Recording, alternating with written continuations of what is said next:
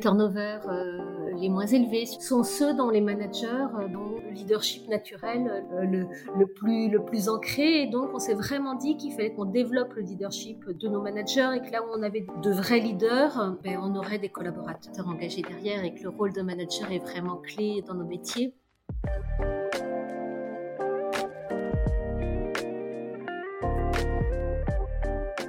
Bonjour à tous, je suis Clément Mélin, cofondateur de Headflex et vous écoutez le Learning Club, le podcast qui vous aide à décrypter les meilleures stratégies de formation. Chez Headflex, on a une mission, promouvoir l'open education, c'est-à-dire mettre au service de la formation des contenus libres d'accès, des vidéos, des podcasts, des articles, des cours en ligne de qualité. Grâce à Internet, on a une mine d'or à disposition et on peut tous être contributeurs pour partager du contenu.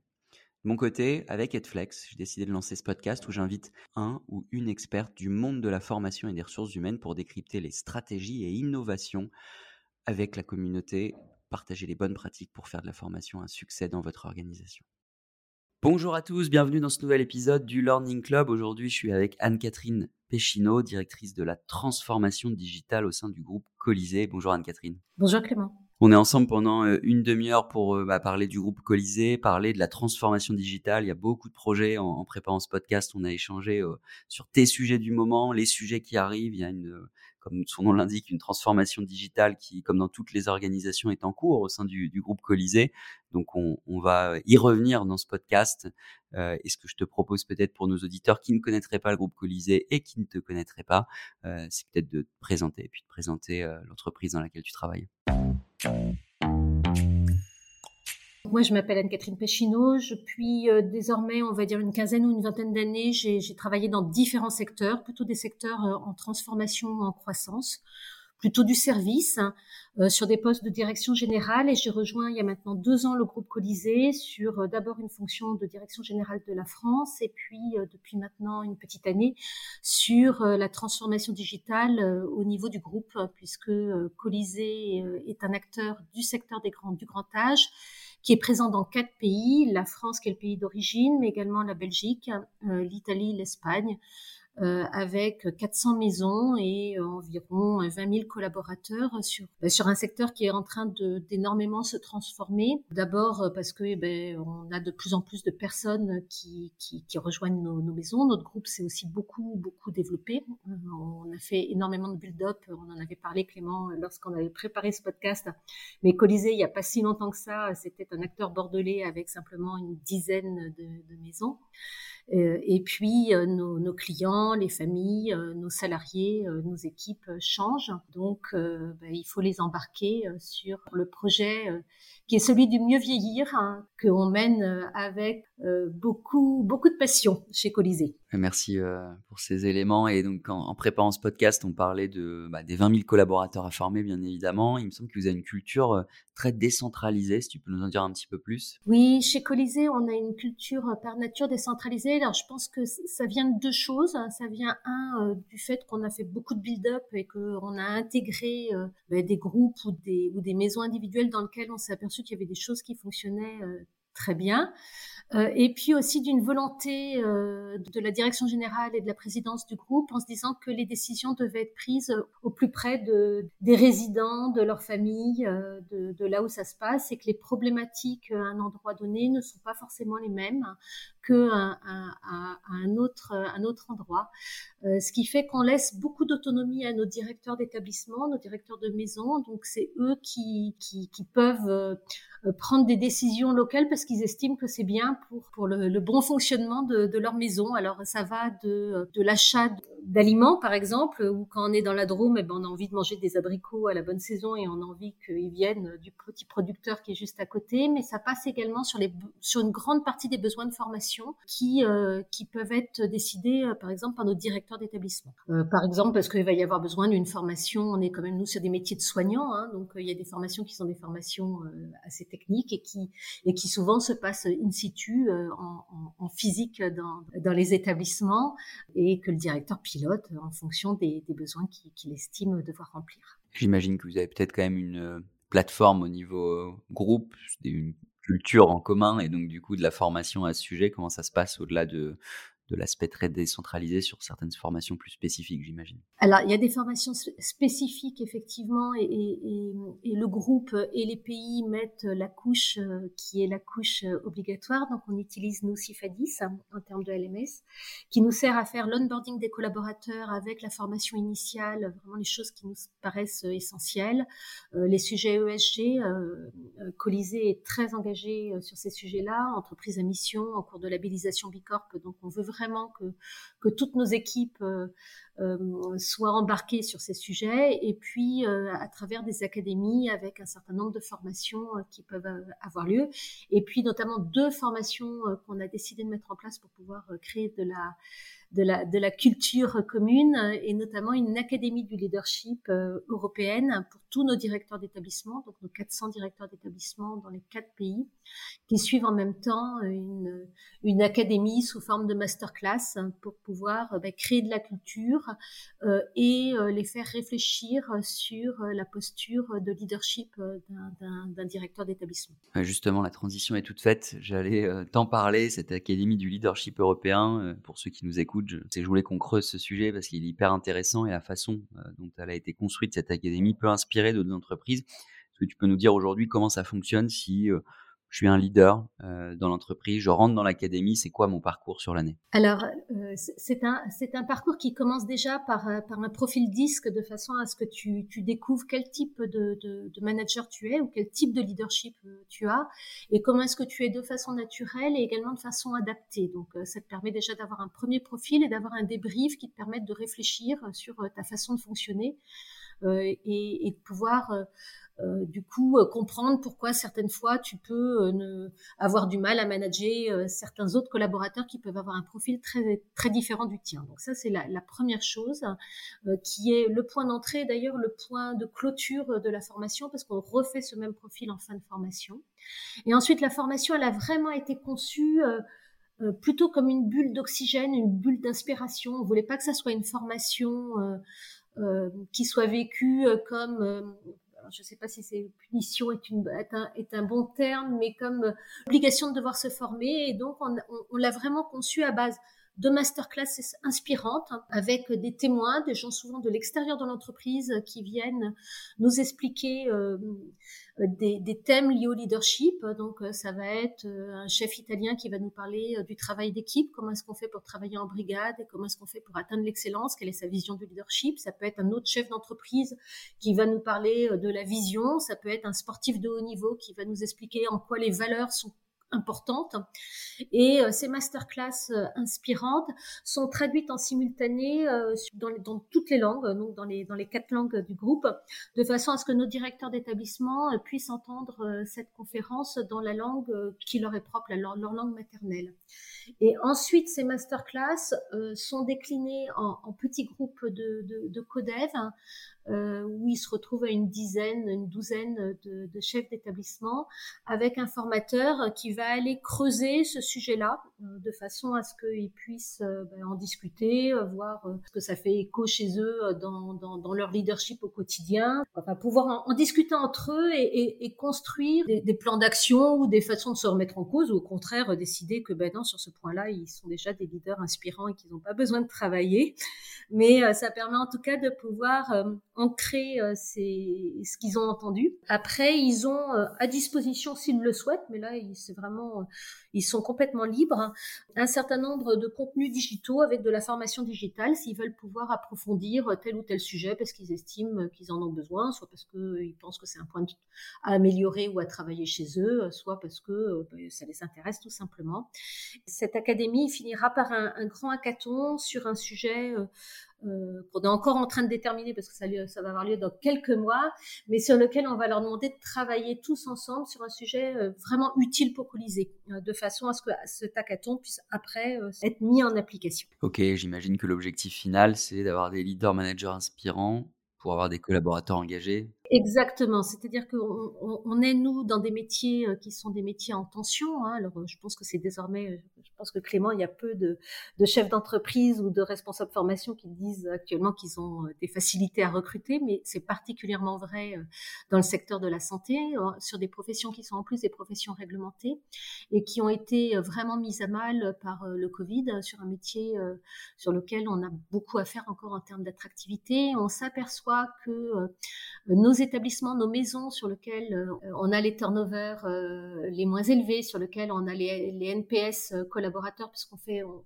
mesure la satisfaction de nos collaborateurs tous les trimestres les plus importants, sont ceux dont les managers ben, ont le le leadership naturel euh, le, le, plus, le plus ancré. Et donc, on s'est vraiment dit qu'il fallait qu'on développe le leadership de, de, de, nos managers et que là où on avait des, de vrais leaders, euh, ben, on aurait des collaborateurs engagés derrière et que le rôle de manager est vraiment clé dans nos métiers, qu'il faut qu'ils soient eux-mêmes engagés, conscients euh, de leur qualité, conscients des points de progrès qu'ils peuvent avoir.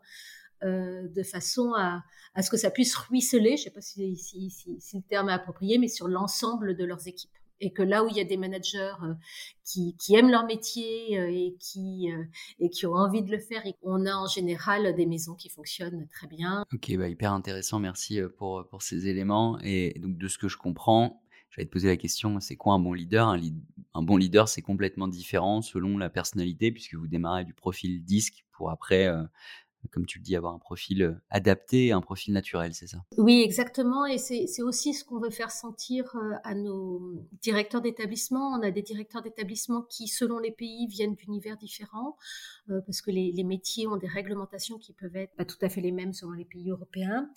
on a des, professionnels qui ont suivi des écoles médico-sociales, donc des écoles de management, mais on a aussi beaucoup de, de directeurs d'établissement qui sont d'anciens soignants, d'anciens cadres infirmiers, et qui du coup, euh, vont avoir euh, travaillé ou pas travaillé leur leadership, euh, des styles qui peuvent être différents et on n'est pas obligé d'être un leader assertif pour être un bon manager. On peut, on peut avoir des types de management différents et c'est aussi ça ce qu'on veut euh, pointer de façon à ce que euh, nos directeurs d'établissement euh, puissent en gros déployer leurs ailes et utiliser leurs atouts pour pouvoir ben, avoir une maison qui, qui fonctionne bien. Et, et, le métier de directeur d'établissement est vraiment un métier, un métier compliqué parce que c'est un métier de l'humain avec non seulement une équipe d'une cinquantaine de personnes à gérer, collaborateurs euh, qui travaillent euh, ben, H24, mais également en général 80 résidents euh, qui sont des personnes âgées fragiles, hein, et puis toute leur famille également qui, qui, sont présentes, hein, et puis tous les fournisseurs. Donc c'est des métiers sur lesquels, quand on est présent dans l'établissement, ben, il faut revêtir son, son, son habit et, avoir le sourire et de l'énergie à communiquer à tout le monde, sinon la maison ne tourne pas bien. Je, vois bien ce que tu partages et, j'ai une dernière question justement sur cette académie du, leadership. Après, on ira sûrement sur le sujet de l'attractivité, la, rétention des, talents ou des collaborateurs. Vous faites intervenir des intervenants externes aussi dans, vos, dans cette académie ou c'est pas encore le cas? Oui, oui, on fait, on fait, on fait les deux. C'est-à-dire que sur cette académie, on a, on va dire, à peu près 80% d'intervenants externes, justement pour pouvoir faire des parallèles euh, que d'autres métiers. On a fait par exemple intervenir des, sportifs de haut niveau qui peuvent expliquer euh, ce que c'est que travailler en équipe et de faire confiance à son coéquipier. À la fois, on va pouvoir avoir des chefs d'entreprise sur d'autres domaines d'activité qui vont pouvoir expliquer euh, quelle est leur problématique et comment est-ce qu'ils y répondent. Et puis on peut faire intervenir également euh, bah, des gens euh, de notre métier. On a fait par exemple intervenir euh, nos quatre patrons de pays de façon à ce qu'ils puissent expliquer ce qu'est le, le, leadership pour eux et qu'on puisse comprendre quelles pouvaient être les différences de leadership d'un pays à un autre euh, et euh, également euh, qui puissent témoigner de la construction de leur parcours de leader parce qu'on n'est pas forcément leader, souvent on le devient et on a tous on a tous fait des erreurs donc c'est aussi intéressant qu'ils puissent partager ça avec leurs collaborateurs. Merci pour ces informations. On passe maintenant au sujet de la rétention, sujet important et tu m'as dit en préparant ce, ce podcast que le sujet de la rétention, il pouvait être traité par l'action de formation au quotidien, qu'il fallait démystifier, qu'il fallait un cadre très bienveillant. Je pense que beaucoup de responsables formation, des RH, directeurs de formation qui nous écoutent pensent pareil, mais comment concrètement tu mets ça en place derrière? Il me semble que vous avez ouvert, par exemple, aux familles, partie de la formation ou toute la formation. Tu veux nous en dire plus? Est-ce qu'il y a d'autres sujets pour vraiment aller dans l'action de formation est une priorité pour la rétention et l'attractivité des talents? Oui, alors nous, c'est vraiment une priorité et on, a euh, dans, nos collaborateurs des, professions qui sont euh, très réglementées. Une infirmière, par exemple, se forme pendant, trois ans, mais on a également euh, beaucoup de, personnes qui ont des niveaux de formation plus faibles. Je pense notamment aux, ASH, les agents de services hôteliers, qui souvent ont eu des parcours de formation euh, assez, assez faibles avant d'arriver chez nous, ou en tout cas euh, qui, qui, ont arrêté leurs études à un moment donné. Et nous, l'idée, c'est vraiment de démystifier la formation. Donc, c'est d'expliquer que la formation, c'est pas de la douleur ce qui peut être le cas quand, on n'est pas allé jusqu'au bac, quand on a souffert sur les bancs de l'école. Et on a donc créé un parcours de formation qu'on a appelé Éclore, euh, en mettant euh, des salles de formation dans chacun de nos établissements. Donc, euh, en se disant, voilà, la formation, elle doit être dans les établissements. Et donc, on a digitalisé certains parcours avec des salles de formation dans l'établissement, dans des univers qui sont euh, bienveillants.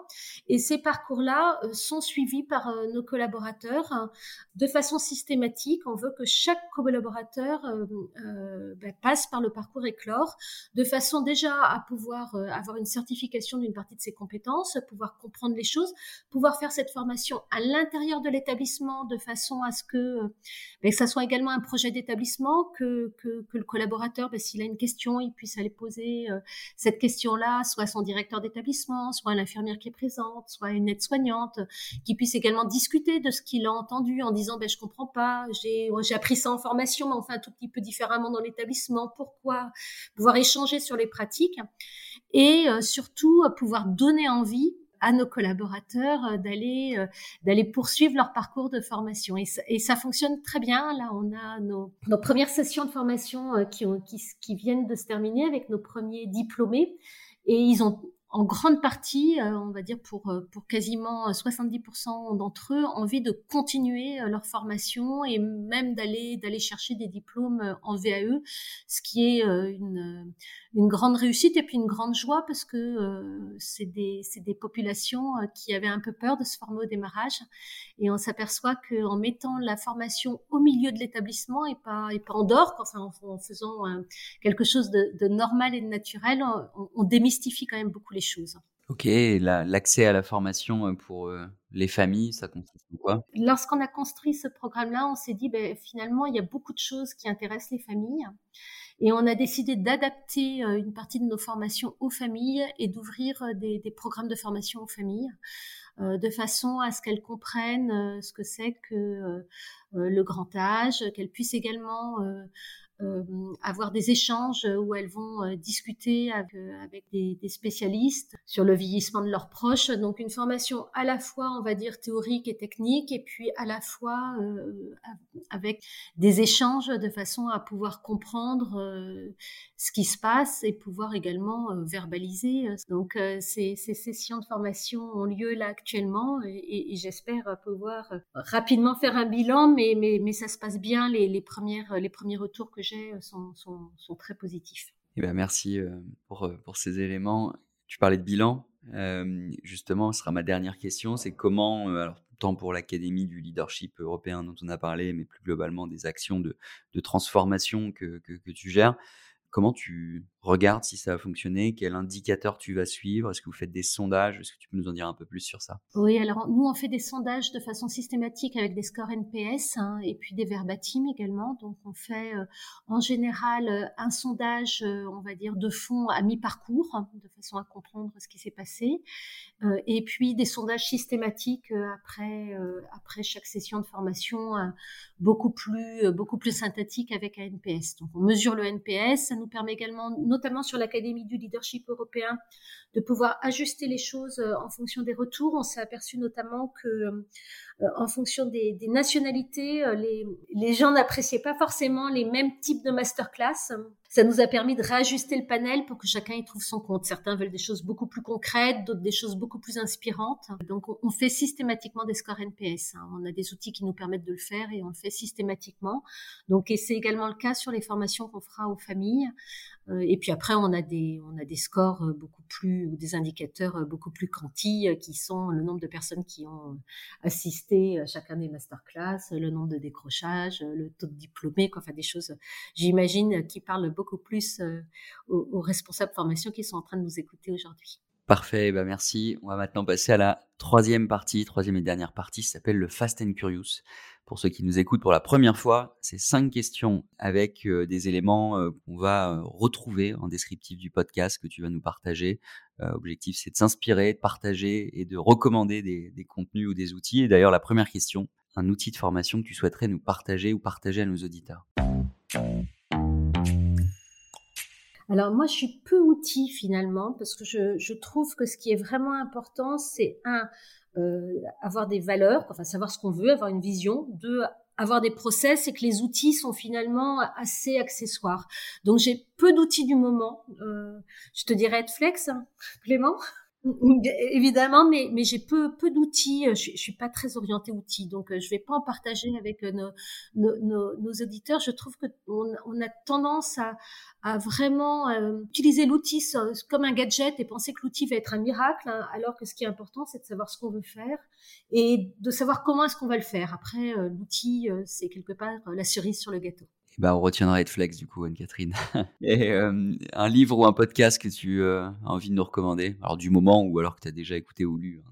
Alors, c'est pas forcément un livre du moment parce que il est, il est, il est plutôt ancien, mais, mais il fait du bien. C'est Qu'est-ce qu'être un chef hein, Qu'est-ce qu'un chef de Pierre de Villiers?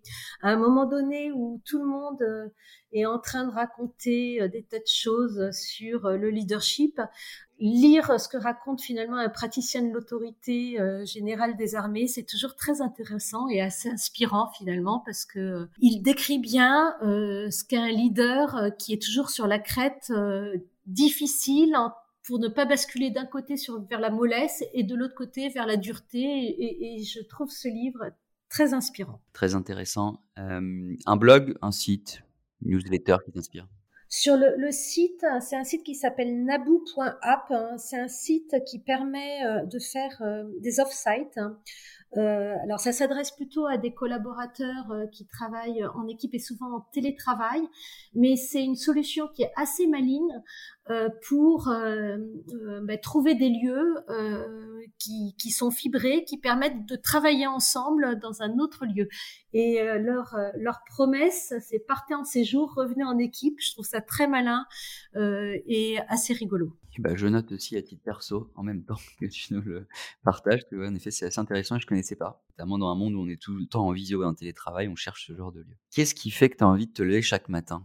Euh, moi, c'est les rencontres que je vais faire. Euh, je suis quelqu'un de, passionné, donc quand je me lève le matin, euh, c'est quelque part la joie de pouvoir découvrir quelque chose et, et, de me coucher le soir euh, en, en, ayant fait une belle rencontre, si possible en ayant été un peu bousculé, c'est-à-dire en ayant rencontré des gens qui n'ont pas forcément les mêmes avis que moi. Et c'est vraiment ça qui me donne envie de me lever ce matin. Eh ben, merci pour euh, cette réponse. Et alors la dernière question, ça fait une petite demi-heure qu'on est ensemble, Anne-Catherine, c'est le futur de la formation en un adjectif selon toi? Passionnant je suis une femme de passion et de conviction, donc j'espère bien qu'il va être passionnant.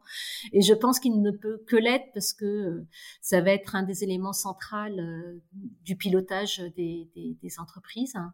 Euh, Au-delà de la formation également, la, enfin, la, capacité à pouvoir donner du sens, et je pense que la formation en, en, fait partie.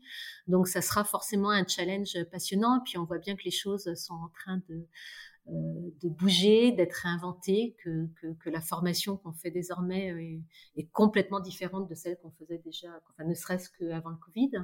Et, c'est toujours euh, intéressant de pouvoir euh, ben, contribuer à la, construction de quelque chose de nouveau. Eh ben passionnant, c'est aussi le mot que je retiens pour notre échange aujourd'hui, Anne-Catherine. En tout cas, c'était un plaisir pour moi de t'avoir dans ce podcast, de pouvoir partager avec nos auditeurs l'Académie du leadership européen, la rétention des talents, les inspirations que tu as pu apporter, je pense, à, tous ceux qui nous ont écoutés. Alors, si on veut poursuivre les échanges avec toi, euh, où est-ce qu'on peut te contacter, te retrouver si on t'a écouté? LinkedIn, c'est quand même le plus facile. Et je réponds aux messages. Et je confirme, puisque euh, on a contacté Anne-Catherine euh, sur LinkedIn pour la faire intervenir dans ce podcast. Anne-Catherine a été très réactive, donc j'espère que tu auras beaucoup de sollicitations et qu'on aura beaucoup d'échanges suite à ce podcast. En tout cas, euh, merci encore pour ta venue, pour ton temps. Euh, qu'est-ce qu'on peut te souhaiter pour 2023 bah, Des rencontres, du coup. Et eh bah parfait. Eh bah, beaucoup de rencontres. en tout cas, merci Anne-Catherine, merci à tous de nous avoir écoutés pour ce nouvel épisode du Learning Club. Je vous souhaite à tous une très bonne journée. Merci d'avoir écouté cet épisode du Learning Club. Je compte sur vous pour noter le podcast et en parler autour de vous. N'oubliez pas, si vous avez des besoins en formation digitale et que vous aussi vous souhaitez transformer ou repenser votre offre de formation, toute l'équipe Headflex est là pour vous aider et vous accompagner. De mon côté, je vous dis à très vite pour un prochain épisode du Learning Club.